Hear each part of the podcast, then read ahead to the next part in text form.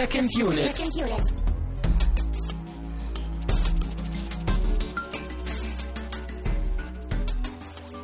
Herzlich willkommen zu einer neuen Ausgabe von Second Unit. Mein Name ist Christian Steiner und ich habe bei mir Tamino Mut. Hallo. Ja, äh, es ist schönes Wetter draußen, Sommer, Sonne, Strandwetter.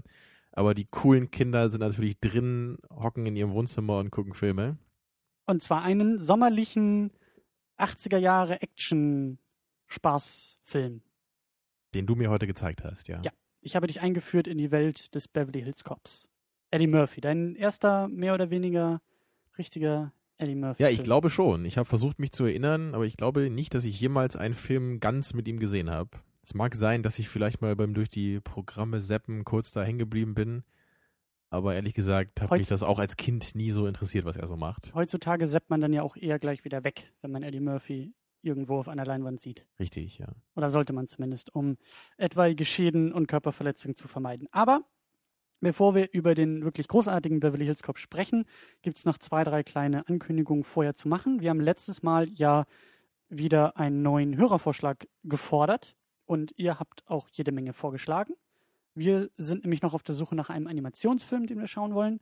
Und wir haben aus euren Vorschlägen jetzt drei Stück ausgesucht, über die ihr abstimmen dürft. Und das sind einmal Ratatouille, das letzte Glühwürmchen und Mary und Max. Genau. Die Idee dahinter war auch ein wenig unterschiedliche Animationsformen und auch Filmvarianten auszuwählen und euch zur Wahl zu stellen, dass es nicht dreimal irgendwie ein Anime ist oder so. Das wäre vielleicht und ein ich bisschen glaube, da haben wir jetzt eine ganz gute Auswahl getroffen. Da sollte doch jeder irgendwie einen Film äh, wählen können, der ihm gefällt. Genau, Ratatouille ist ja bekanntermaßen ein Pixar-Film, also mehr so diese Hollywood-Disney-Schiene. Das letzte Glühwürmchen ist ein Anime aus den 80ern, glaube ich, ne? Mhm. und also japanischer Zeichentrickfilm. Und äh, Marion Max ist, glaube ich, ein Stop-Motion-Film, wenn ich mich richtig erinnere. Auf jeden Fall aus Australien. Und relativ aktuell noch, ne? Ja, Ich ich, glaube von gar nicht. 2009. Ja. Also Genau. da haben wir, glaube ich, eine gute Streuung. Und ich kenne auch alle Filme davon noch nicht, also lass mich überraschen. Gut, dann gehen wir weiter und sagen auch nochmal vielen Dank für Flatterspenden. Das verschönert uns auch dieses wunderbare Wetter und jede Filmdiskussion. Vielen Dank dafür. Ja, wir sitzen hier drin in unserem Geldspeicher, ne? Und freuen uns an den ganzen Centbeträgen, die immer reinkommen. Ganz genau. Wir können auch schon in Centbeträgen baden, wie gewisse andere Animationsfiguren. Mhm. Mhm. Die wir hier aber nicht näher erwähnen wollen. Das ist ein Rätsel. Es bleibt ein Rätsel. Kommen wir aber auch weiter zum Getränk.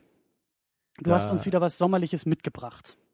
Ja, damit immerhin hier drin dann auch noch ein bisschen schönes Wetter ist, habe ich eine limitierte Fanta-Edition mitgebracht und die nennt sich Beaches of the World. Ui. Sollen, Beaches, nicht Peaches. nein, Beaches. Aber es ist Mhm. auch mit Pfirsich, also es passt. Okay. Ja, Pfirsich-Mix-Geschmack steht drauf.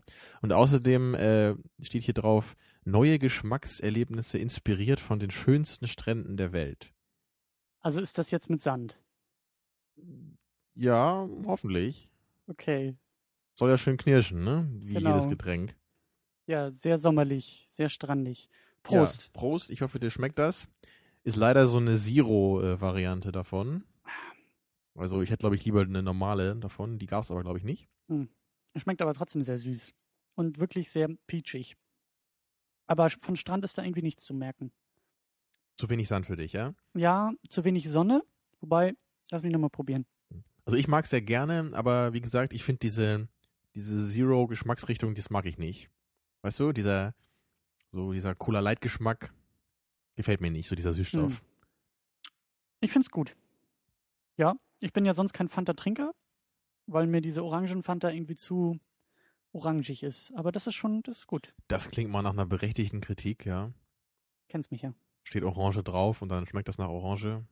Unerhört. Es schmeckt zu sehr nach Orange. Hatten Verstehst wir das nicht schon mal? Das ist wie so ein Michael Bay-Film, wo es einfach zu viele Explosionen gibt. Ich hab dir doch schon mal gesagt, Saft kann nicht zu süß sein und Limonade eigentlich auch nicht. Genau wie Pommes nicht zu salzig sein können. Das wäre ein intrinsischer Widerspruch.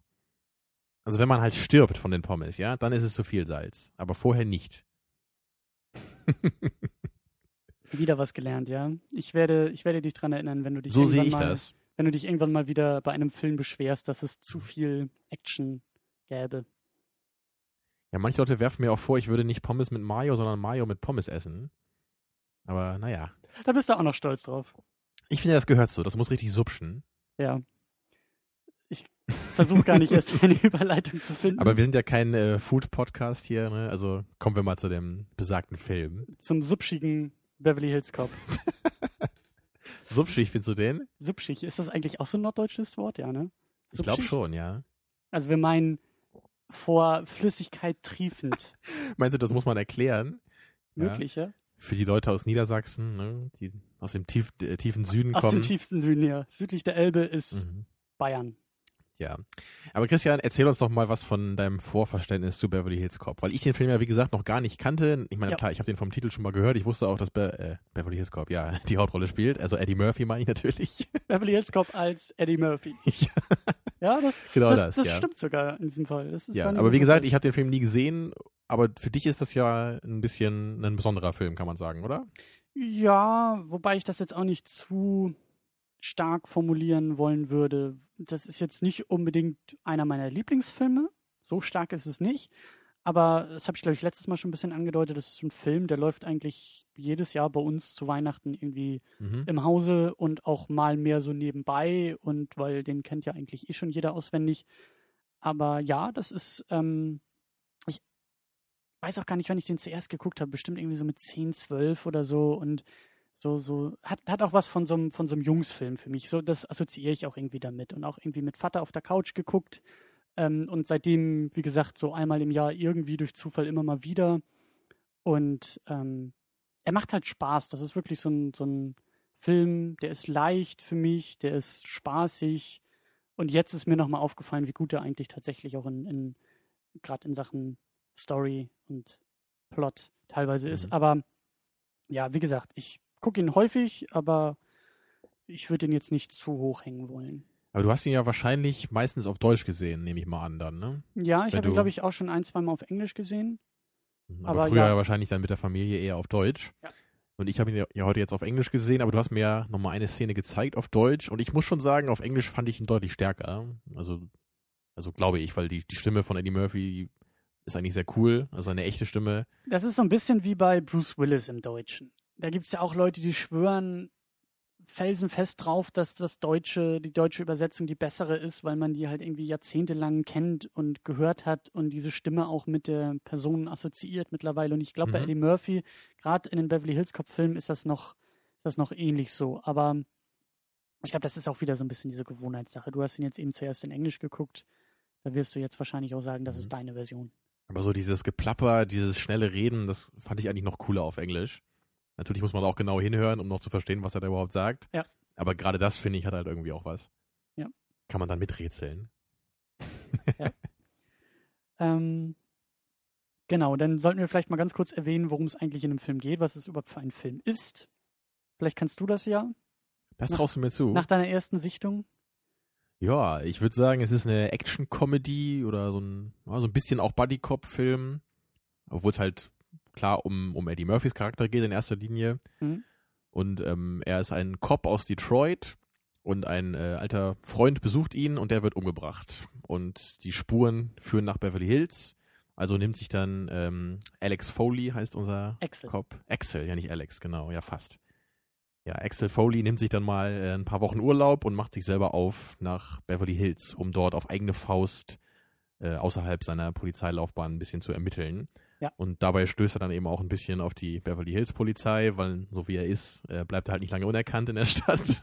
Er hat hat halt ja- nicht so mit Vorschriften und mit genau. Regeln. Er hat so ein bisschen seine eigene Methode zu ermitteln. Ja. Aber ja, im Großen und Ganzen bringt ihm das halt eben auch was und seine eigenen Methoden helfen ihm dann eben auch letztendlich diese ganze Sache zu lösen und am Ende natürlich die bösen Jungs dann einzubuchten. Spoiler-Alarm. Für einen Film, der 20 Jahre alt ist. Wie immer. Wie genau. immer. Ja, dann haben wir Martin Brest als Regisseur für diesen Film. Und der Name kam mir sofort bekannt vor und wir haben nochmal nachgeguckt und ich kenne ihn auch von Scent of a Woman, einen El Pacino-Film. Ja. Den ich damals auch im Zuge unseres El Pacino-Monats mal erwähnt hatte. Da hatte nämlich er auch seinen Oscar für bekommen, ne? El Pacino. Ja, El Pacino, genau. Mhm. Mhm. Und ich fand den Film eigentlich nicht so gut, aber El Pacino war auf jeden Fall klasse in dem Film. Mhm.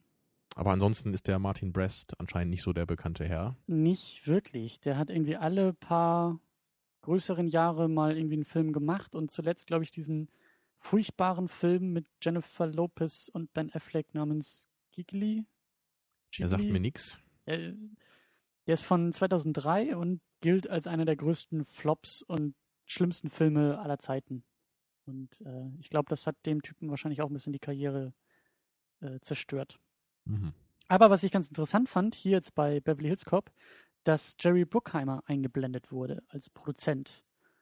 Und ich glaube, Mhm. dass Bruckheimer ja tatsächlich auch so in den 80ern so um diesen Film herum, also 84, äh, von 84 ist der erste Beverly Hills Cop, dass er, glaube ich, auch so anfing mit, mit seinen Action, wie sagt man, Comedies, glaube ich, am Anfang noch ein bisschen. Mhm. Und heutzutage steht er ja auch eher für Fluch der Karibik, für diese großen Blockbuster. Ja, also du meinst, er wurde dadurch bekannt so? Oder das war die Zeit, wo er langsam groß wurde? Ich glaube ja. Ich glaube die 80er. Ja, die 80er. Und vor ne? allen Dingen ging es auch erstmal noch mit solchen Filmen los bei ihm. Ich glaube, er hat dann ja auch noch, ich weiß nicht, ob er auch Bad Boys und so mitproduziert hat, aber eher so dieses, ich möchte fast sagen, die noch guten Actionfilme. Bad Boys mal ein bisschen ausgeklammert, aber Den Fluch kennst du auch? Karibik. Also ich kenne ihn Ja, nicht. ja. Der ist ja von Michael Bay, ne? Ja. Also war das sein erster sogar? Weiß ich gar nicht. Oder einer seiner ersten Filme auf jeden Fall, ne? Mit Will Smith und Martin Lawrence, das ist auf jeden Fall eine gute Kombination. Aber Ja, aber Michael Bay steht drauf, ne? Da muss man ja eher vorsichtig sein. ich habe ihn vor, vor Jahrtausenden mal gesehen.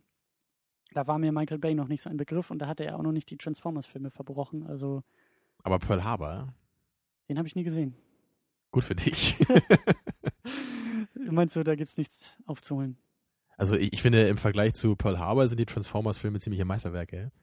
Weil Pearl Okay. Ist halt einfach nur drei Stunden extrem langweilig und kitschig. So Transformers ist wenigstens extrem dämlich. Also du nimmst dämlich über kitschig. Wir können ja mal ein Double-Feature machen und vergleichen die beiden. Das Michael Bay Double Feature. Oh, Naja. bitte nicht. Ähm, aber sag mir doch noch mal ein bisschen was zu Eddie Murphy hier, bevor wir ins Eingemachte gehen. Weil ich ja, Ja. echt eben festgestellt habe, ich habe, glaube ich, nie einen Film mit ihm gesehen, jetzt bis auf heute. Aber, also du kennst ja, glaube ich, ein paar ältere auch so aus seiner Kindheit dann, ne? Also viele haben ihn ja, glaube ich, früher auch sehr gerne gemocht. Mhm. Ich kenne noch den Dr. Doolittle. Der ist, von wann ist der? Von 94 oder so? An, Anfang, Mitte 90er, glaube Mhm. ich. Da hat er dann ja auch noch diesen verrückter Professor Ja, gemacht. der hatte ja so ein Fettsuit, ne? Genau. So. Ähm, was hat er denn noch gemacht? Den ich eigentlich schätze, nämlich Bofingers große Nummer. Der ist mit Steve Martin. Das ist auch so ein bisschen Hollywood-Satire, glaube ich. Und den Ich fand ich von mal dem ganz hast du charmant. mir mal was erzählt. Hm? Den würde ich, glaube ich, auch noch mal gerne sehen irgendwann. Das ist jetzt auch kein Meisterwerk, aber der hat, das, das ist so ein schöner Fernsehfilm für mich immer gewesen. Wenn der irgendwie im Fernsehen lief, dann habe ich da, hab ich dann Mhm. gerne, gerne zugeschaut. Ähm, Aber man kann schon sagen, dass Eddie Murphy eigentlich immer so ziemlich das Gleiche macht, oder? Also er hat auch immer so diese ziemlich abgedrehten, etwas hektischen Charaktere, oder? Ja, wobei halt tatsächlich so, glaube ich, Mitte der 90er das dann losging, was du gerade meintest, mit diesem Fatsuit und ich glaube, das wird alles flacher, was er gemacht hat. Und auch immer weniger erfolgreich und gerade so die neueren Sachen, so ich glaube so in den 2000ern, da kannst du ihn echt in der Pfeife rauchen. Also dieses, ich glaube Pluto Nash hieß das, da spielt er auch irgendeinen so komischen Superhelden oder sowas, der soll furchtbar sein. Ich weiß nicht, ob ich sogar mal in der Sneak irgendwann diesen Film gesehen habe, wo er irgendwie so ein, so Außerirdischen oder sowas spielt und, glaube ich, nur so eine Art Raumschiff ist und die eigentlichen Wesen quasi in ihm sind und er halt durch die Gegend läuft als Mensch Oha, aussehend, aber das klingt auf jeden Fall furchtbar. Ja, der war auch nicht gut. Aber Also er hat so sich das, ziemlich, er hat sich anscheinend ziemlich abgenutzt, so über die Jahre dann und spätestens dann anscheinend in den 2000er Jahren. Und ich meine auch, dass es gerade so in den letzten Jahren immer mehr Gerüchte gab, dass es vielleicht noch mal irgendwas zum Thema Beverly Hills Cop geben soll, weil das war so sein Riesenerfolg und Also das hat auch Geld vierten gedruckt. Teil oder was wäre das dann für einer gewesen? Ich meine sogar zuletzt gehört zu haben, dass es eine Fernsehserie geben soll. Mit ihm dann richtig. Ich weiß nicht, ich glaube nicht, dass er da noch mitmacht. Ich glaube, dass da eher so dieses typische, hey, sein Sohn ist in der Stadt. Ja, das haben wir doch auch schon alles bei Stück Genau, langsam gesehen. Ja. Oder kennt ihr nicht diesen Namen Beverly Hills Cop? Wir machen Genau. da jetzt irgendeine Serie zu. Wenn die anders heißen würde, würde sie niemand schauen. Aber so guckt sie jeder. Genau das. Und wir nehmen diesen Naja. einen Song, den ihr alle kennt. Genau. Und Eddie Murphy kommt einmal vorbei als der Großvater des Typen. Ganz genau, ja. Und dann weiß jeder, ne, wie bei Mr. Spock, bei Star Trek, aha, es ist wirklich Beverly Hills Cop. Es heißt nicht nur so.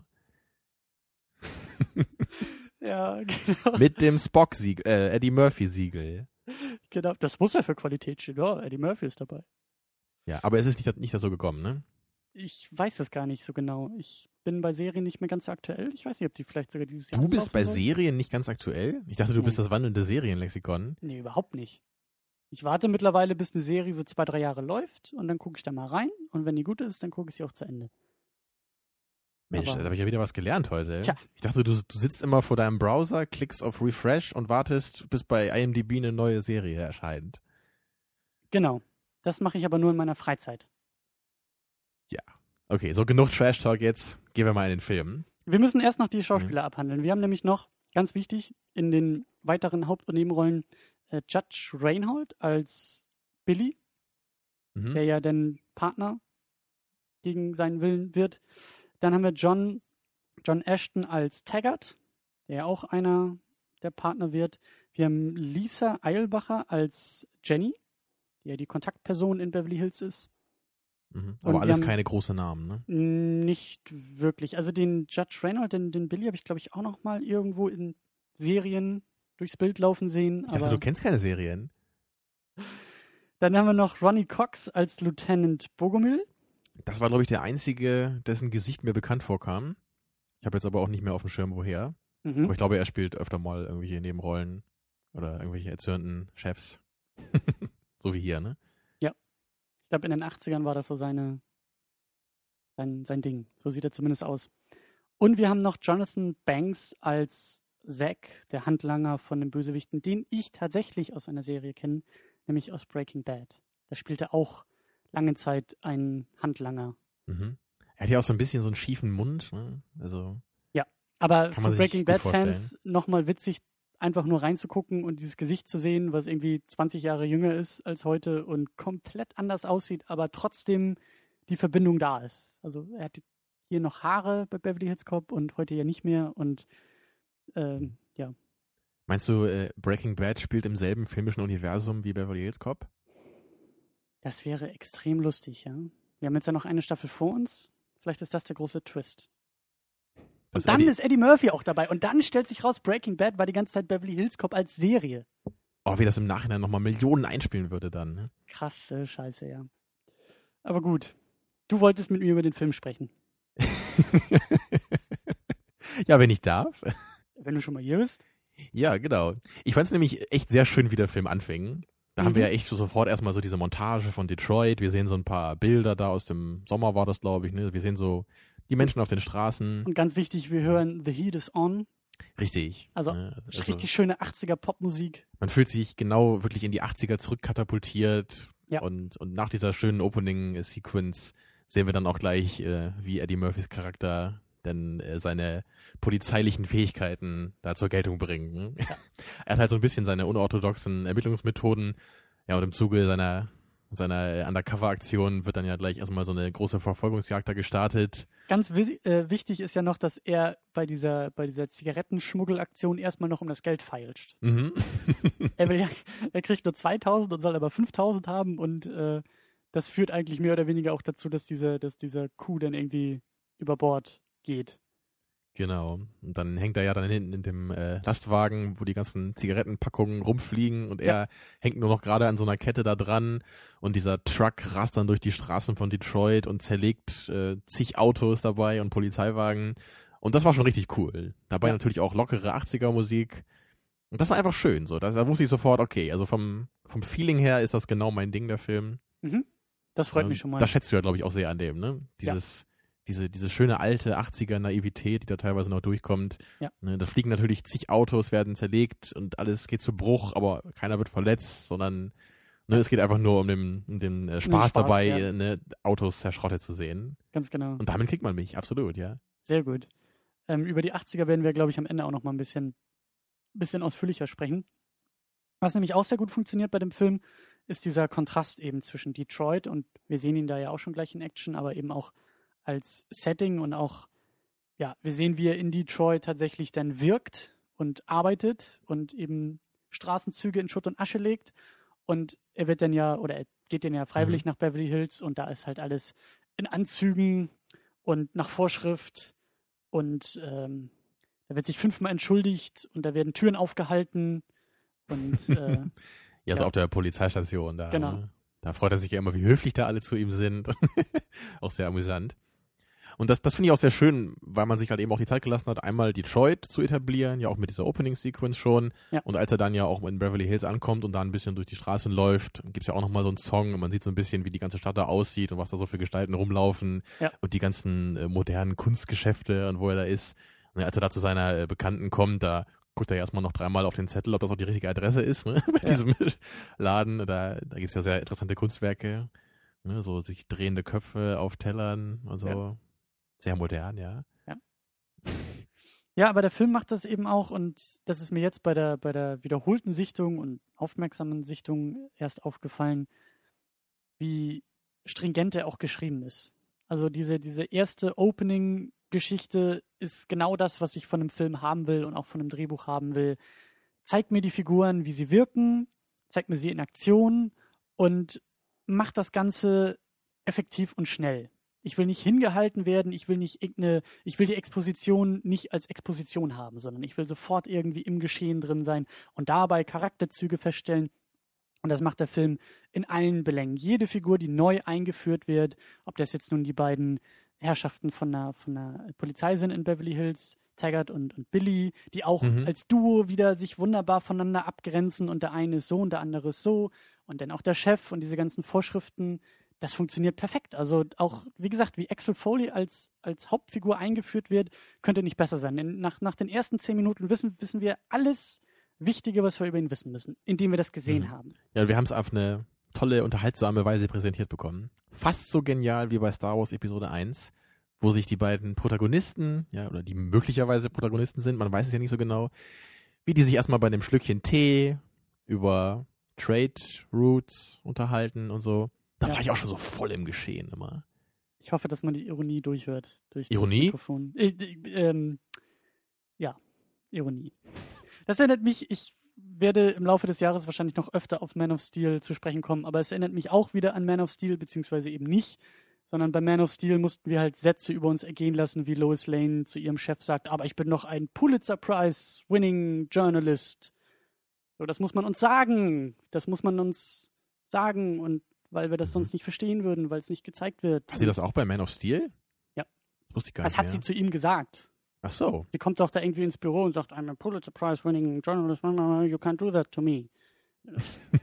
Das, das, macht man nicht, so schreibt man keine Dialoge. So wie hier, Axel Foley, der kriegt gleich von seinem Chef irgendwie, nachdem er eben die Stadt äh, oder, oder Straßenzüge in Schutt und Asche legt und irgendwie für Schaden sorgt und er sich eigentlich auch davon winseln will, aber dann doch von seinem Chef zurückgepfiffen wird und zur Sau gemacht wird. Und ja. wir sehen auch schon da in dem Hin und Her von den beiden Foley, der immer noch seine große Klappe hat, aber ein bisschen leiser wird dabei und sein Chef, der ihn eben so zur Sau macht, dass das wahrscheinlich schon öfter im Vorfeld vorgekommen ist und wir wissen, okay, so mhm. funktioniert dieser Mensch.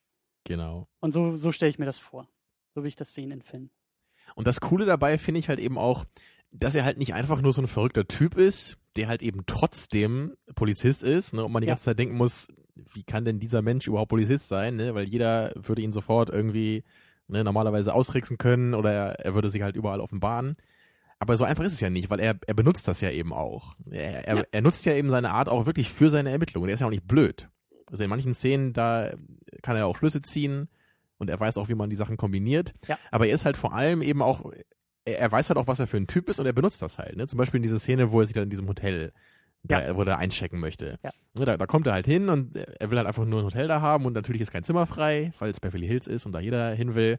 Und dann äh, tut er halt so, als wäre er ein Reporter vom Rolling Stone Magazine und macht da erstmal die arme Dame am Empfang völlig zur Sau ne, und, und schreit da äh, rum so, ja, ich krieg doch nur kein Zimmer, weil ich schwarz bin und so. Und da kommen natürlich dann gleich die Leute, nein, nein, Sir, ich glaube, da hat gerade noch jemand abgesagt, so, wir haben hier noch eine Suite frei. Und dann meinte er so, ach ja, äh, kein Problem, ja.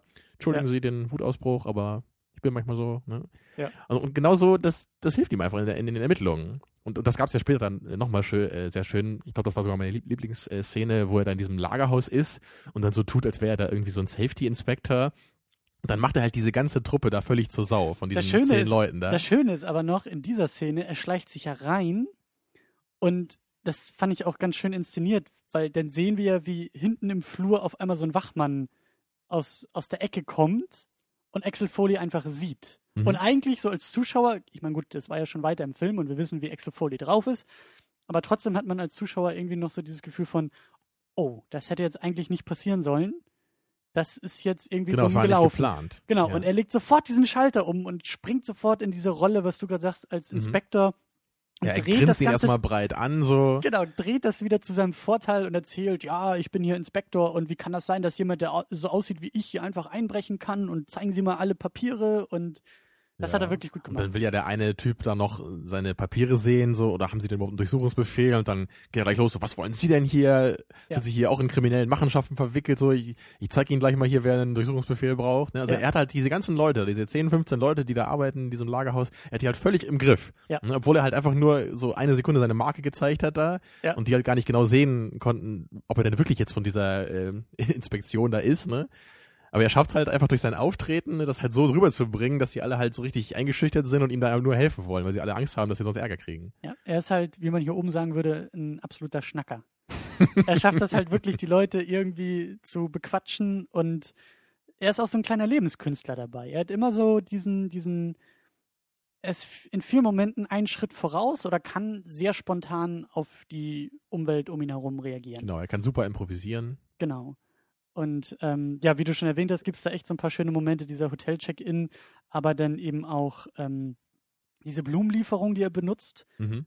als sich nämlich die Spur auf diesen, diesen Kunst, vermeintlichen Kunsthändler da in Beverly Hills ähm, zuspitzt, da marschiert er einfach in das Büro oder in den Empfang von diesem Typen mit, mit einer ähm, mit einem Blumenstrauß und erzählt, er sei der Lieferant und er müsste dem Typen direkt beliefern und findet darüber dann indirekt heraus, wo das Büro ist und äh, springt dann einfach in das Büro rein und ist genau da, wo er sein will. Ja, erst wollen sie ihn ja nicht reinlassen und dann sagt er ja auch so, ich liefere hier seit 20 Jahren Blumen aus, so, wie können Sie das wagen? Natürlich liefere ich das selber, das werde ich ja wohl hinkriegen. Ja. Also er, er bringt das immer so glaubwürdig rüber dann, also dass er halt, er tut halt immer so, als wäre er wirklich aufgebracht.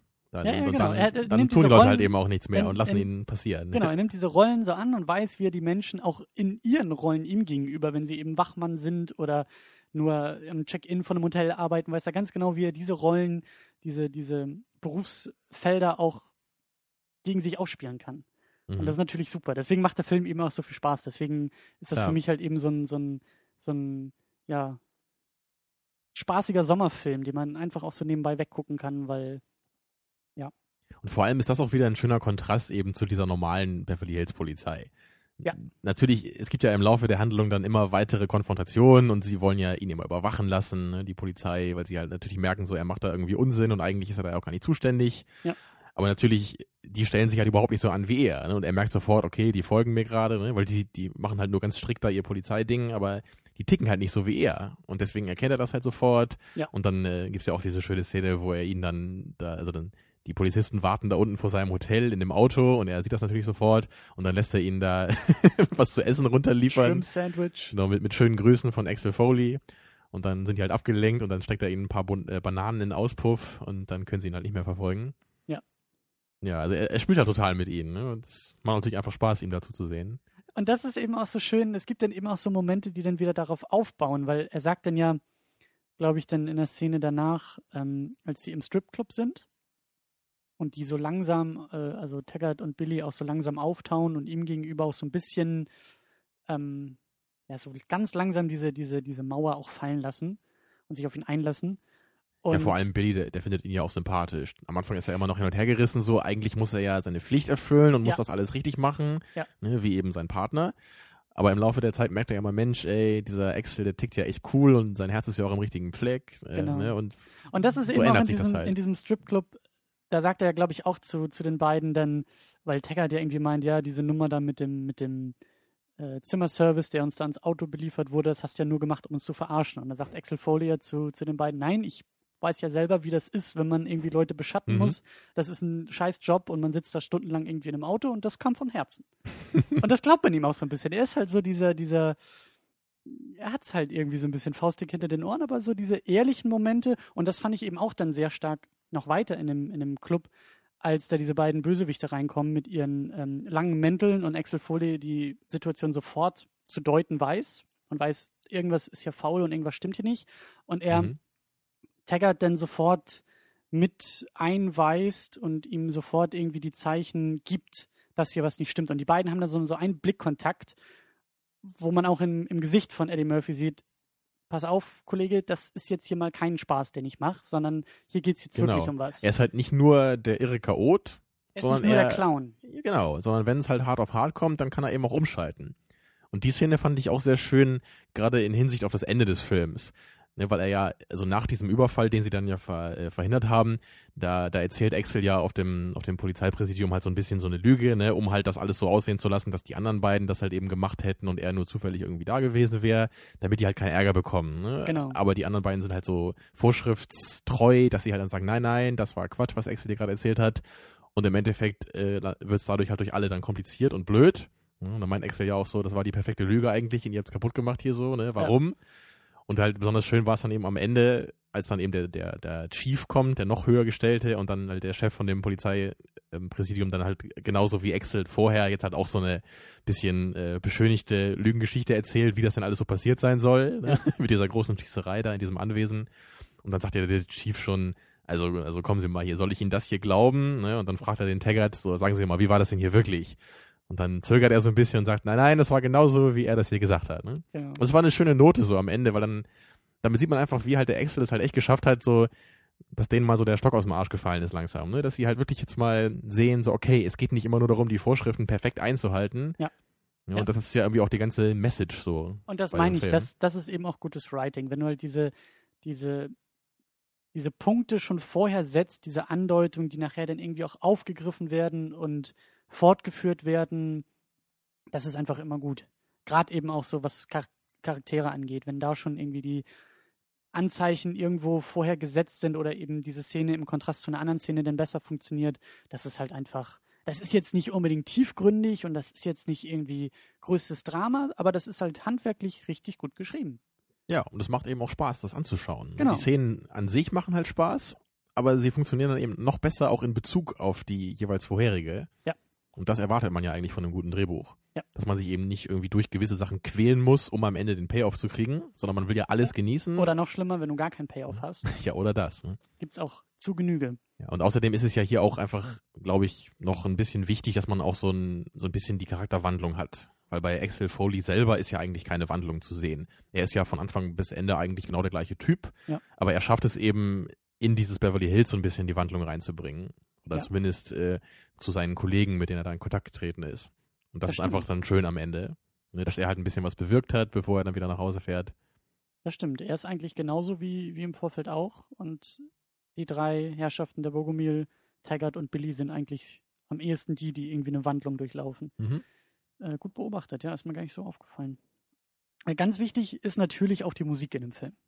Ja. Da müssen wir natürlich auch drüber sprechen. Ich weiß jetzt auch gar nicht mehr, das war auf jeden Fall ein Deutscher, der irgendwie die Musik komponiert hat.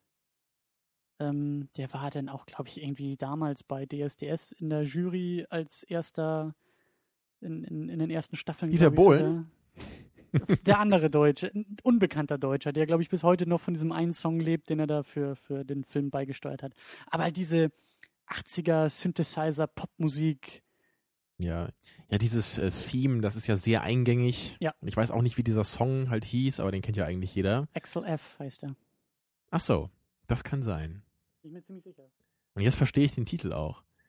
Ja, nicht schlecht. Tja. Ja, und den kennt natürlich jeder und der ist halt auch wirklich oft eingesetzt in dem Film. Also ich dachte Mhm. teilweise sogar, vielleicht ist es ein bisschen zu oft. Ne? Also sie haben ja echt in jeder zweiten Szene den dann ausgegraben. Da hätte man vielleicht noch ein paar andere Songs nehmen können. Mhm. Aber natürlich, er hat immer gepasst.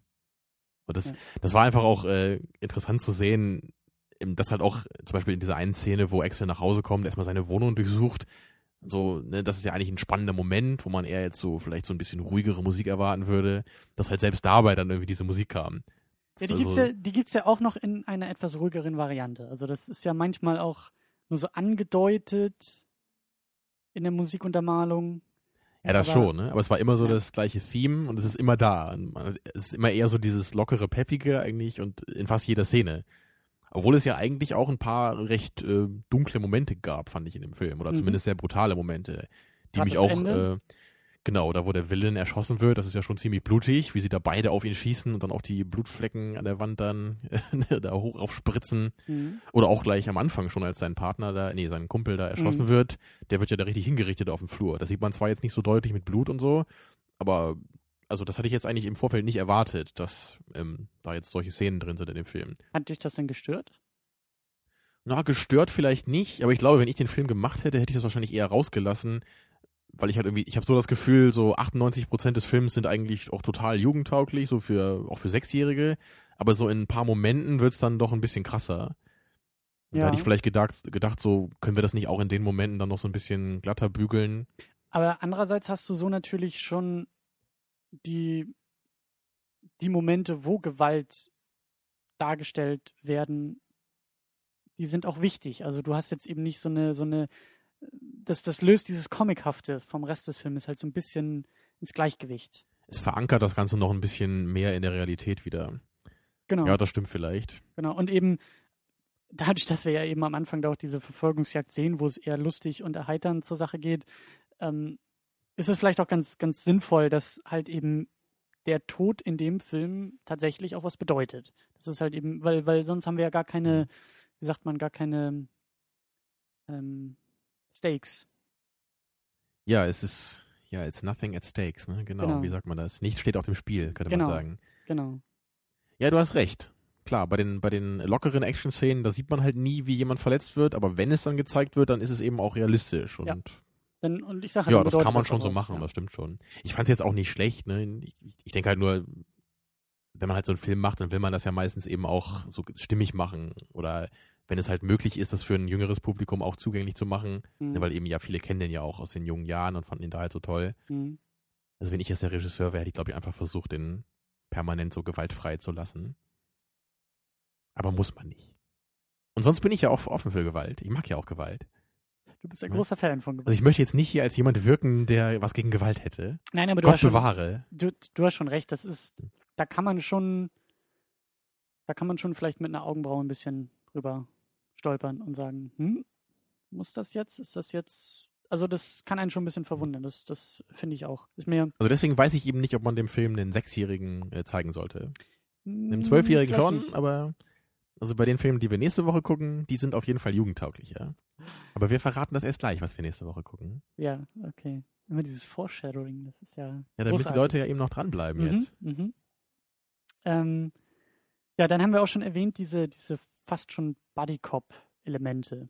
Mhm. Diese, die, also wir haben Billy und wir haben Taggart, die ja tatsächlich Partner sind. Billy ist der Jüngere, der, wie du auch schon gesagt hast, so ein bisschen mehr Elan irgendwo noch hat.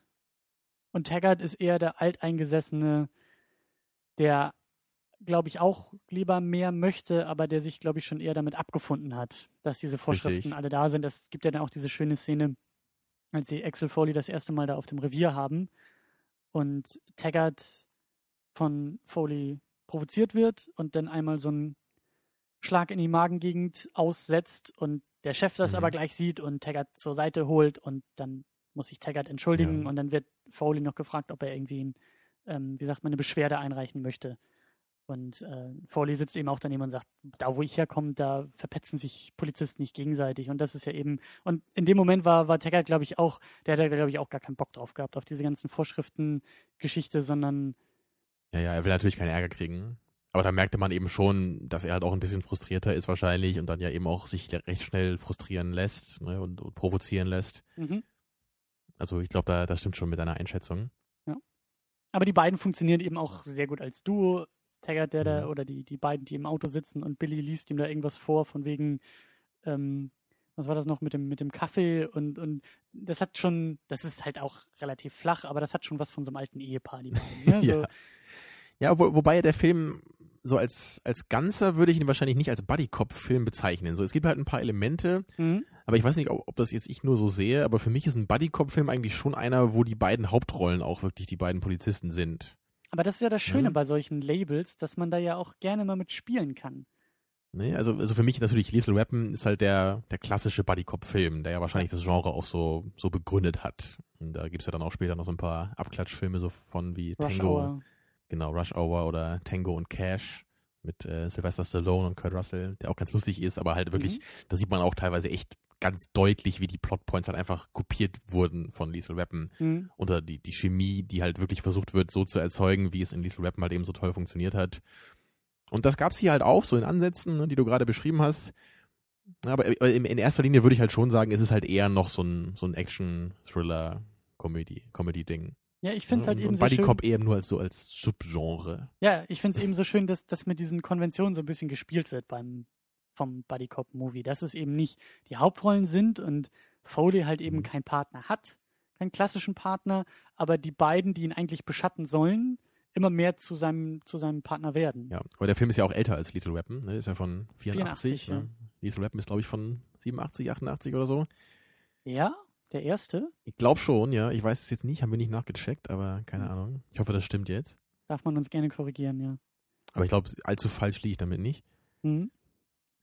Ja, aber, aber generell so muss, muss ich auch sagen, wo du Rush Hour noch erwähnt hast, ich glaube, für mich war eher so äh, Chris Tucker der Typ früher, den für dich, äh, der für dich Eddie Murphy war. Also ich habe halt früher unglaublich gerne Rush Hour gesehen, gerade den ersten, den habe ich auch unglaublich oft gesehen, fand den unglaublich lustig. Mhm. Und auch ganz am Ende immer noch die Outtakes, finde ich auch immer zum Schreien, wie ja bei vielen Mhm. Jackie Chan-Filmen. Und deswegen, und ich, also Chris Tucker ist ja auch so ein bisschen so ähnlich, finde ich, wie Eddie Murphy, so vom Typ. Er ist ja auch eher so der Ja. hektische Ja. Und der hat ja auch eine sehr hohe Stimme manchmal und redet sehr schnell und kreischig. Also bei Chris Tucker ist es alles noch ein bisschen mehr, glaube ich, so als bei Eddie Murphy. Aber das ist, ist halt irgendwie ganz lustig so, ne? Das kann man immer nur so in gewissen Dosierungen ab, glaube ich. Mhm. Also ich könnte mir jetzt nicht irgendwie zwei, drei Chris Tucker-Filme nacheinander angucken. Ach, Das- also Beverly Hills Cop, die kann man schon alle mal so durchlaufen lassen. Oha, meinst du echt, ja? ja, das geht schon. Taugen denn die anderen beiden noch was? Der zweite, ja.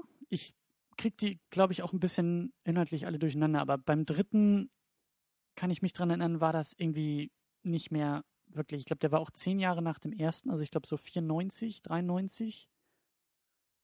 Und ich glaube auch, dass der, dass der auch irgendwie ein bisschen zu, ähm, Zu gewollt war? Oder? zu und auch, auch da kann ich mich dran erinnern, dass mir da die Gewalt am Ende tatsächlich negativ aufgefallen ist. Dass Mhm. das da irgendwie alles too much war und ja, ich meine, waren ja eben auch nicht mehr die 80er, die da irgendwie im Hintergrund waren. Aber klingt ja echt so ein bisschen nach Rush Hour. Da kenne ich nur die ersten beiden, aber ich fand den zweiten da auch Mhm. eine Ecke schlechter als den ersten und der dritte, der ist ja auch ziemlich gefloppt, so wie ich das gehört habe. Und ich habe den deswegen auch gar nicht angeguckt, weil ich dachte so, ach nee. Ich meine, man kann sich jetzt ja auch so ein bisschen vorstellen, was so in den nächsten beiden Filmen noch kommt. Und ich glaube, beim, beim zweiten, ähm, ich glaube auch, ich weiß gar, nämlich gar nicht mehr, ob die beiden Partner auch noch im dritten überhaupt mitspielen. Also da ging das, glaube ich, auch schon langsam los, dass da irgendwie nicht mehr jeder dabei war. Aber du kannst dir ja vorstellen, jetzt im nächsten Teil, warum auch immer, aber er muss wahrscheinlich wieder nach Beverly Hills und er kennt jetzt nun die beiden und ne, da ist ja schon irgendwie die Grundlage da. Da muss er nicht Seine, mal seine geklauten. Handtücher sind aufgebraucht, ne? Er muss neue Handtücher klauen. Ja, genau. ja.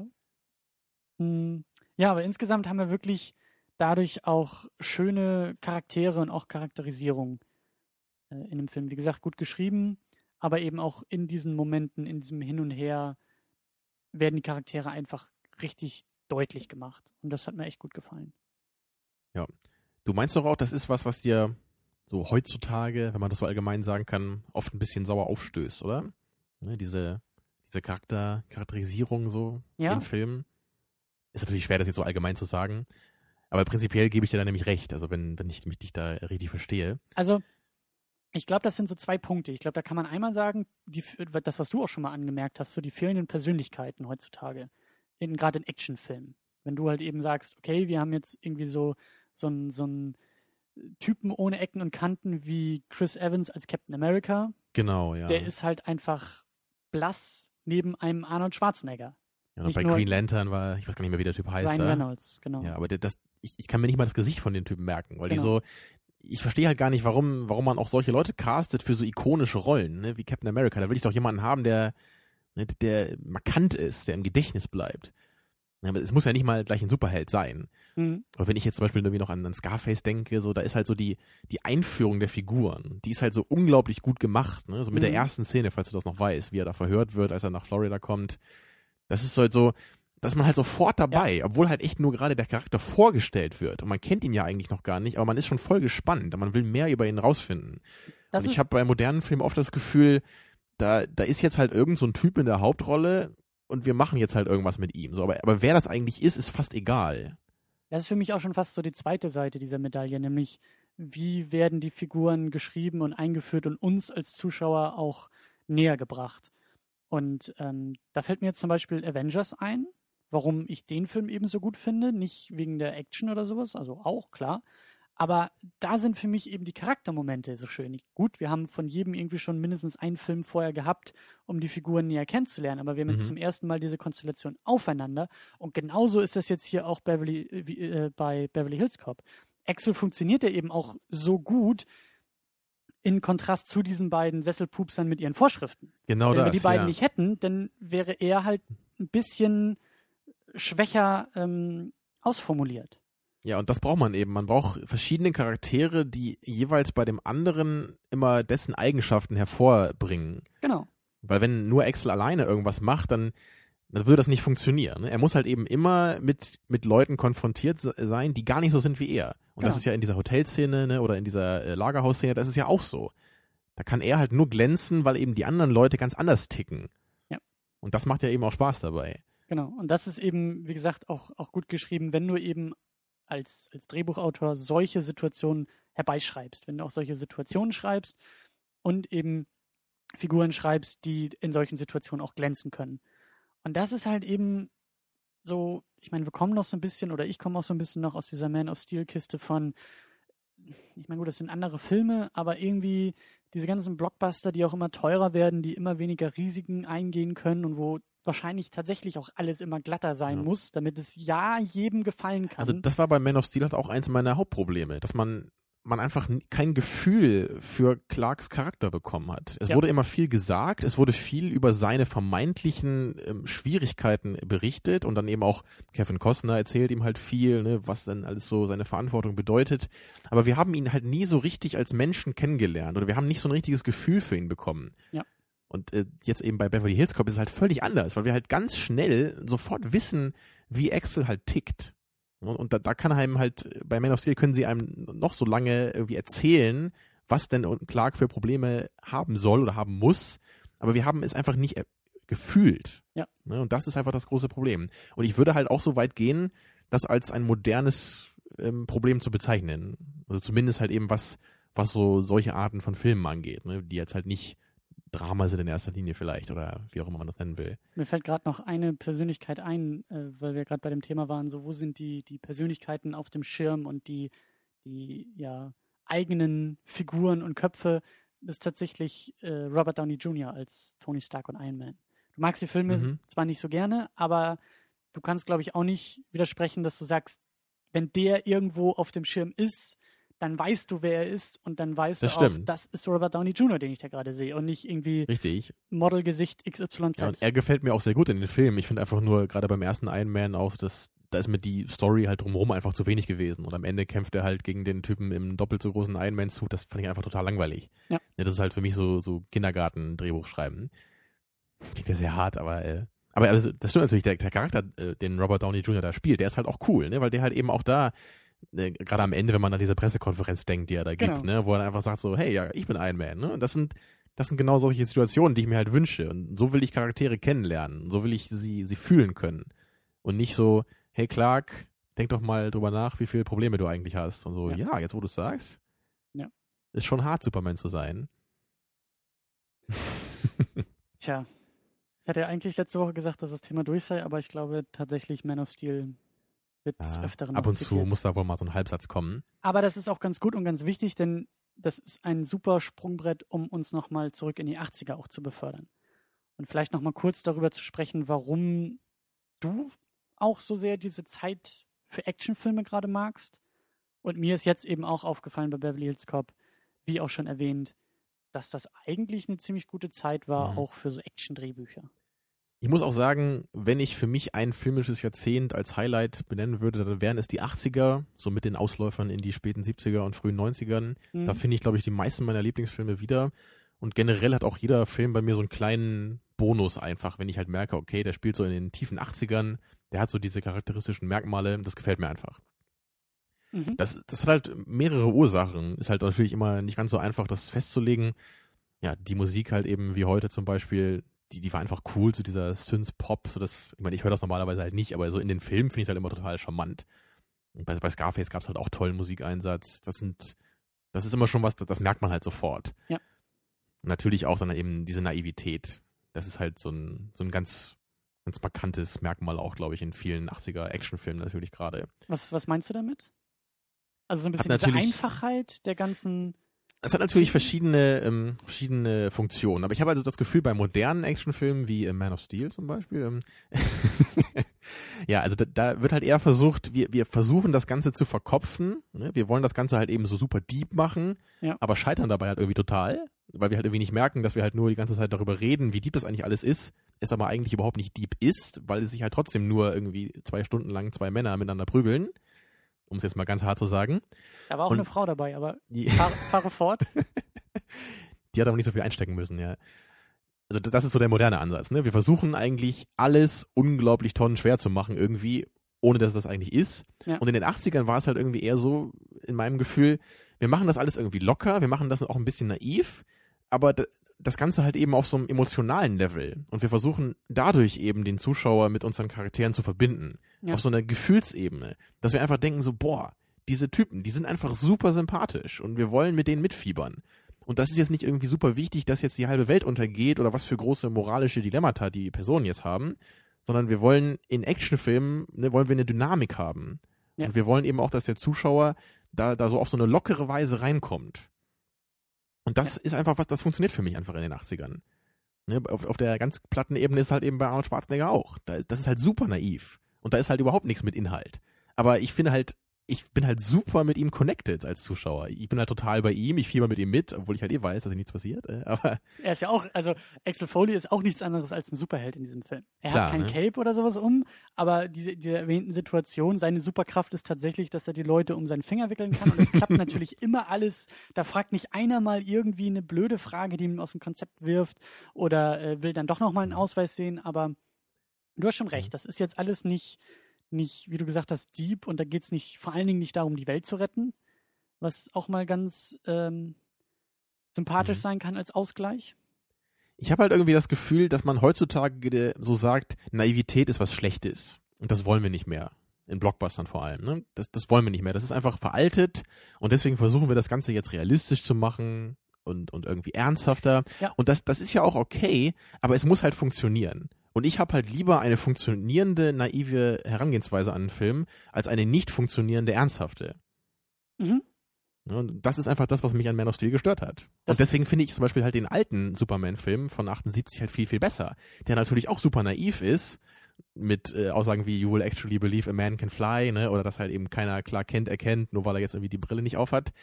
Aber man, man verbindet sich einfach viel besser mit den Charakteren, weil sie so sympathisch sind, weil ihre Dynamik dazwischen Lois und Clark, das war einfach schön so. Ja. Das, man, man wollte die beiden einfach sehen, wie die zusammen Sachen erleben. Das ist für mich eben auch so ein, so ein ganz wichtiges Spiel. Also ich bin eigentlich auch Freund davon, oder für mich darf es gerne tiefgründig sein, oder da darf auch irgendwie in einem Actionfilm und auch in einem Blockbuster, da darf es auch irgendwie um mehr gehen. Und mir fällt halt, ähm, was wir ja auch schon im Archiv liegen haben, sowas wie Inception ein, der tatsächlich verkopft ist, so gesehen, aber auf eine funktionierende Art und Weise. Oder eben auch Superheldenfilme wie, und da sind wir auch wieder bei Nolan, aber wie Dark Knight, der halt auch ein wenig, auch nicht zu sehr, aber doch ein wenig versucht, ein bisschen ernster mit der Thematik umzugehen. Das ist okay. Das ist für mich, das funktioniert. Das Problem ist nur, die wenigsten scheinen das zu können. Aber alle wollen das jetzt. Also prinzipiell ist es ja auch viel schwieriger, eigentlich einen verkopften, funktionierenden Film zu machen. Ja. Und in den 80ern hatte man eben jede Menge coole Typen. Ne? Sylvester Stallone, Schwarzenegger, ja, und Ich solche, das, das sind halt einfach, die, die Leute, die konnten einfach auch einen Actionfilm alleine tragen. Und diese Leute, die sehe ich heute einfach nicht mehr. Das ist auch ein Problem, aber ich finde eben auch auf, auf Seiten der Geschichten, die in diesen Blockbustern und Actionfilmen erzählt wird, da gibt's halt eben, ich, ich weiß auch nicht, ob es daran liegt, ob die Leute heutzutage zu wenig Zeit haben, um diese Drehbücher zu schreiben, ob die da jetzt irgendwie durchgeprügelt werden und innerhalb von wenigen Monaten auf einmal oder ob die nachher geschrieben sind und dann aber immer glatter gebügelt werden müssen, damit auch jeder Vollidiot in der vorletzten Reihe mit seiner scheiß 3D-Brille und den 5 Liter Cola auch checkt, was da auf der Leinwand passiert. Ja, sowas wie Inception, das schreibst du mal nicht eben in der Mittagspause, ne? Das es halt, also wenn, ja, dann, dann äh, gehört dir aber auch Hollywood, wenn du das könntest. Aber ähm, ich will vor allen Dingen auf Stipp langsam nochmal zu sprechen kommen, weil den hatten wir ja auch Mhm. schon mal geschaut. Und da habe ich ja damals auch ähm, sehr lobend die Geschichte und das Drehbuch auch irgendwie erwähnt oder den Plot zumindest erwähnt. Und das ist für mich, Stipp langsam ist für mich eben auch ähm, sehr schön im Laufe der Zeit zu beobachten, wie sich vielleicht auch die Konvention in Sachen Action-Genre also du meinst die Reihe jetzt. Genau. Also den fünften haben wir jetzt noch nicht gesehen. Er soll ja jetzt überhaupt nicht mehr gut sein. Aber äh, ich finde, der erste ist für mich halt eben auch so perfekt, weil er weiß, wo die Grenzen sind. Und die Grenzen sind in diesem Mhm. Hochhaus. Und wenn wir uns auch zurückerinnern an The Raid, der ja ein, ein, eine ähnliche Prämisse vielleicht irgendwie hat, aber anders und modern und eben vielleicht auch ein bisschen exotischer, weil nicht direkt in Hollywood gemacht, aber der auch mit so einer Thematik umgeht und eben für mich auch deshalb so gut funktioniert, weil es eben nicht darum geht, dass die Hauptpersonen da sind, um die Menschheit zu retten, sondern die haben ihre kleinen Probleme oder mittelgroßen Probleme in diesen Mhm. Hochhäusern und diese Probleme werden in einzelne Punkte runtergebrochen. Schritt für Schritt gehen wir da durch. Das stimmt, ja. Und das ist halt einfach, das ist kompakt. Das kann man auch als, als Autor bewältigen und wunderbar als Zuschauer auch bewältigen. Und da geht man mit. Und bei Stipp langsam hast du dann eben das Problem im vierten Teil, der ja von 2007 oder so, glaube ich, Mhm. ist, wo dann John McClane viele, viele unrealistische Dinge macht, aber ganz am Ende dann irgendwie noch auf so einem beschissenen äh, Harrier Jet. Ne? Harrier Jet Ja. irgendwie noch rumkraxelt, wo, wo der Greenscreen wirklich durch jede Pore des Bildschirms Mhm. kam. Und das ist dann auch vorbei. Das ist Ja, aber das, das kann man echt bei der Step langsam Reihe auch, auch schön beobachten, wenn man die alle mal so miteinander vergleicht. Ne? Der erste, wie du sagst, spielt halt eigentlich nur in diesem Hochhaus und so ein bisschen Genau. vielleicht so um den paar Metern drumherum. Ne? Und der zweite spielt ja dann schon auf so einem ganzen Flughafen, wo dann halt auch verschiedene Sachen mehr gemacht wurden, der halt für mich dann auch schon eine Ecke schlechter wurde. Ja. Und der dritte, der, der spielt halt auch schon dann wieder in, in ganz äh, New York, glaube ich, oder ich weiß gar nicht, nee, oder in LA, glaube ich, ne? so in der ganzen Stadt Mhm. auf jeden Fall, wo dann ja von einem Ort zum nächsten gehetzt wird.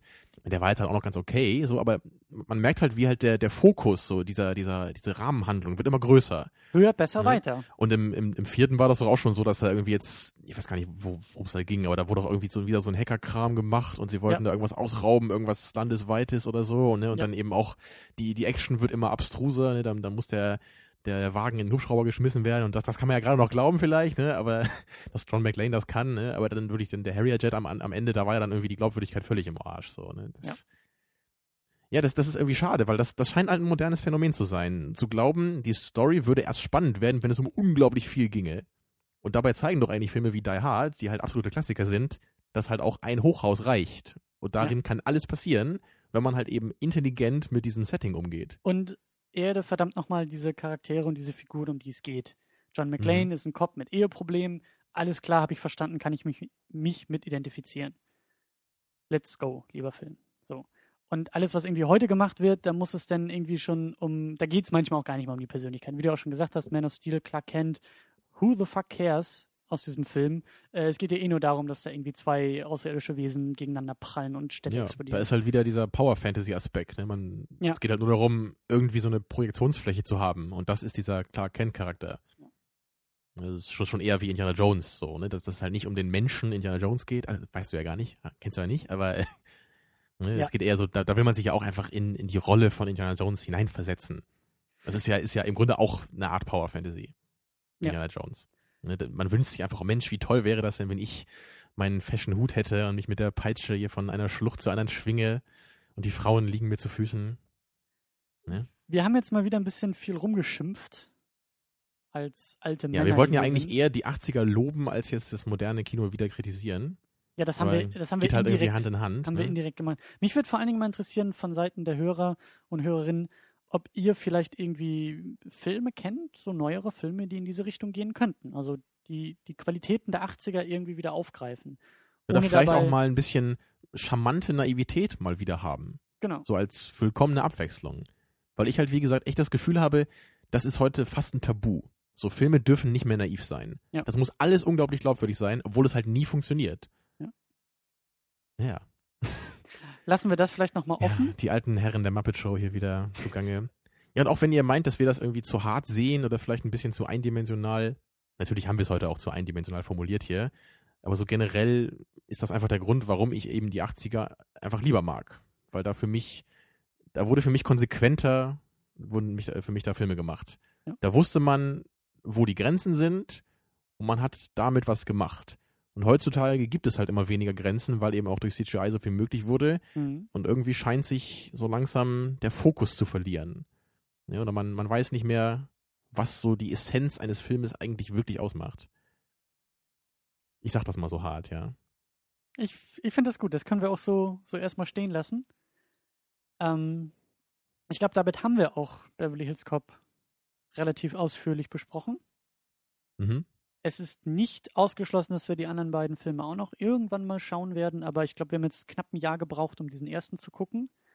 So lang liegt der irgendwie Ja, schon und wir haben auch schon wieder so viel anstehen. Ja. ja, ja. furchtbar, schlimm. Man muss uns bedauern. Jede Woche einen Film gucken, drüber reden, Mann, haben wir das schlimm. Ja, der ewige Kampf gegen die Watchlist. Genau. äh, ja, in diesem Sinne ist, glaube ich, Beverly Hills Cop erstmal zu den Akten gelegt. Hat dir aber abschließend gut gefallen, oder? Ich würde sogar sagen, ich war positiv überrascht, weil ich ein bisschen die Befürchtung hatte, hatte ich glaube ich auch le- letzte Woche gesagt, dass der Film vielleicht für mich nicht funktioniert, weil ich ihn eben nicht als Kind gesehen habe, Mhm. der für mich nicht so einen emotionalen Bonus hatte. Ähm, aber in der Hinsicht kann ich halt äh, dich beruhigen. Ich fand ihn halt sehr gut und ich fand ihn halt vor allem auch nicht im Humor zu übertrieben. Was ich, glaube ich, auch ein bisschen äh, befürchtet hatte, ne? weil ich jetzt auch eher so vielleicht ein paar modernere Szenen von Eddie Murphy jetzt noch im Kopf hatte, ne? Ja. wenn ich irgendwie an den verrückten Professor denke oder so, Ja. wo er dann irgendwie im Fettsuit da rumturnt. Und so abgedreht war es hier einfach nicht. Es war halt nicht irgendwie völlig überzeichnet und comichaft. Er ist natürlich schon ein irrer Charakter so, aber er ist halt irgendwie noch glaubwürdig, so zumindest ein bisschen. Und deswegen ist der ganze Humor halt einfach nicht, nicht völlig überdreht, sondern er ist einfach amüsant und charmant und einfach im Großen und Ganzen sehr unterhaltsam. Also auch für jemanden, der den Film nicht als Kind gesehen hat. Dem kann ich mich anschließen. Ist für mich vor allen Dingen eine klare Empfehlung für Actionfreunde. So die, wie wir ja schon gesagt haben, die guten alten 80er Jahre, die ja ein sehr gutes Jahrzehnt für solche Art von Actionfilm und Action-Comedy und Buddy-Movie, Cop-Geschichten, da reiht sich der Film wunderbar ein. Ich finde, der hält sich auch diese, diese, ja, fast 20 Jahre, 30 Jahre, uiuiui, 30 Jahre, die der Film alt ist, ähm, Mensch, echt, ja. durch. Sind fast 30 Jahre. Ja. Also ich, ich glaube, egal wie alt ich werde, für mich sind die 80er 20 Jahre her. Weißt du, das ist, das Ja. wird sich auch nicht mehr ändern. Ja, So. äh, das zum Naja. Thema alte Männer. Aber gut, ja, klare Ja. Empfehlung von uns. Ähm, kann man machen, sollte man machen. Ähm, tja, Allgemeinbildung. Und nächste Woche schließen wir eigentlich nahtlos an, möchte ich mal sagen. Wir haben uns was ganz Besonderes überlegt. Stefan ist mal wieder zu Gast, der Zombie-Bunker. Mhm. Und wir alle drei, wir gucken nämlich äh, zwei nostalgische Filme. Wir machen ein Double Feature. Mhm. Das hat ja auch schon ein paar Mal ganz gut geklappt, so hier bei uns. Haben wir ja mal ein bisschen versucht in letzter Zeit, zwei Filme zu gucken. Und nächste Woche geht das, glaube ich, auch ganz gut, weil die beiden Filme gar nicht so lang sind. Und auch gar nicht so viel hergeben werden. Wer weiß. Die Protagonisten sind grüne Tiere. Es handelt sich um die alten Turtles-Filme. Die, Und mit alt meinst du die Filme aus den 90ern. die Originalen. Ja. Aber ich glaube, der erste ist noch aus den 80ern. Der, der erste Turtles-Film. Ich glaube, der, ist- ich glaub, der ist von 89, wenn Und ich mich ich jetzt nicht die irre. sind 91, 92 angefangen. Kann auch sein, aber ich glaube nicht. Das werden wir bis nächste Woche rausfinden. Daran äh, wird es auch nicht äh, stehen oder fallen jetzt. sagen, wir, sagen wir es mal so, sie sind gefühlt fast so alt wie wir. Mhm. Und die haben mich halt auch, äh, wie dich äh, heute, der Beverly Hills Cop, haben die mich schon unglaublich lange begleitet. Und die waren auch Ja. früher meine Lieblingsfilme, glaube ich sogar. Ja. Als ich so sieben, acht war. Ja. Da habe ich die wirklich geliebt, diese ersten beiden. Den dritten, den fand ich furchtbar immer. Den habe ich, glaube ich, auch nie ganz gesehen. Da waren auch die Masken schon anders und so. Da können wir auch noch mal ein bisschen drüber reden nächste Woche. Oh ja. Aber diese ersten beiden Filme, die haben, glaube ich, für mich so meine, meine filmische Jugend definiert. Da war ich so begeistert von.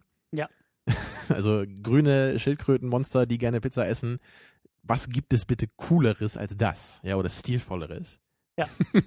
das trifft es schon ganz gut. Äh, so, so war das bei mir ja auch. Die Turtles gehören zur Kindheit einfach dazu. Ja, und ich bin gespannt, weil ich habe die jetzt bestimmt seit zehn Jahren oder so nicht mehr gesehen, die Filme. Und deswegen äh, bin ich gespannt, wie die so halten. Ne? Ob man die immer Ja. noch gerne mag. Und da wollen wir dann nächste Woche auch drüber reden. Ne? Über alte Filme, wie verändern die sich im Laufe der Zeit, wie weit erhält sich so dieser Bonus, den man einfach bei einem Film natürlich hat, bei manchen, die man so lange kennt. Ja. Dieser emotionale. Und vielleicht können wir ja auch schon ein paar Bemerkungen zu dem anstehenden Remake machen. Denn natürlich werden auch die Turtles geremaked und zwar von niemand geringeren als Michael Bay. Aber der kommt, glaube ich, erst nächstes Jahr, der Film, ne? Ich glaube Ja. auch, ja. Turtles-Film, ja. Und äh, ich weiß auch nicht, äh, ich kann mir nicht vorstellen, dass dieser Film irgendwas taugen wird. Also allein schon die, die Idee, das zu remaken, ist halt auch wieder so, was war denn jetzt in Anführungsstrichen schlecht an den alten Film? Oder wollen wir jetzt einen ernsthaften Ansatz mit den mutierten Schildkrötenwesen, die gerne Pizza essen? Oder was ist der Grund für das Remake? Es wird deep. Es wird richtig, richtig deep. Wir müssen noch wissen, was für ein innerer Konflikt es sein muss, ein, ein Turtle zu sein. Eine, April, mutierte ich brauche Schildkröte. Pepperoni-Pizza, nicht Salami. Meinst du so? ja, auch das, ja. Genau. Ja. Ja, und diese, diese Konflikte, das ist eine Vierergruppe. Sie leben zusammen mit einer Ratte in der Kanalisation. Das ist Konfliktpotenzial. Ja, das stimmt. Ne? Die Ausgestoßenen der Gesellschaft, Ja. aber eigentlich die Helden. Ja, Ist das das Moderne? Ja. Können die Helden nur noch in der Kanalisation leben? Zumindest in der geistigen? ja wir Ich hoffe, ja ich unterrepräsentiere den Film jetzt nicht gerade. Also ich glaube, da steckt noch viel mehr drin. Mit Sicherheit. Aber über kann. den werden wir ja nächste Woche noch gar nicht reden können, sondern wir reden über die glorreichen 90er. Ja. Über die guten 90er. Ich glaube, der erste ist von 89. Oh Mann, ich hoffe, das stimmt auch. Das werden wir gleich nachschauen, aber äh, bis nächste Woche verbleiben wir mit dieser offenen Frage. Man muss ja auch das Publikum bei der Stange halten. Genau. Ich, Findet heraus, nächste Woche. ja, ich, ich verbleibe dann auch äh, mit einer Foreshadowing-Bemerkung. Äh, Kawabanga. Ja, ich sage auch bis zur nächsten Woche. Guckt rein auf secondunit-podcast.de. Da findet ihr Links und Notizen zu dieser Sendung und da findet ihr auch nächste Woche die nächste Sendung. Tschüss. Tschüss.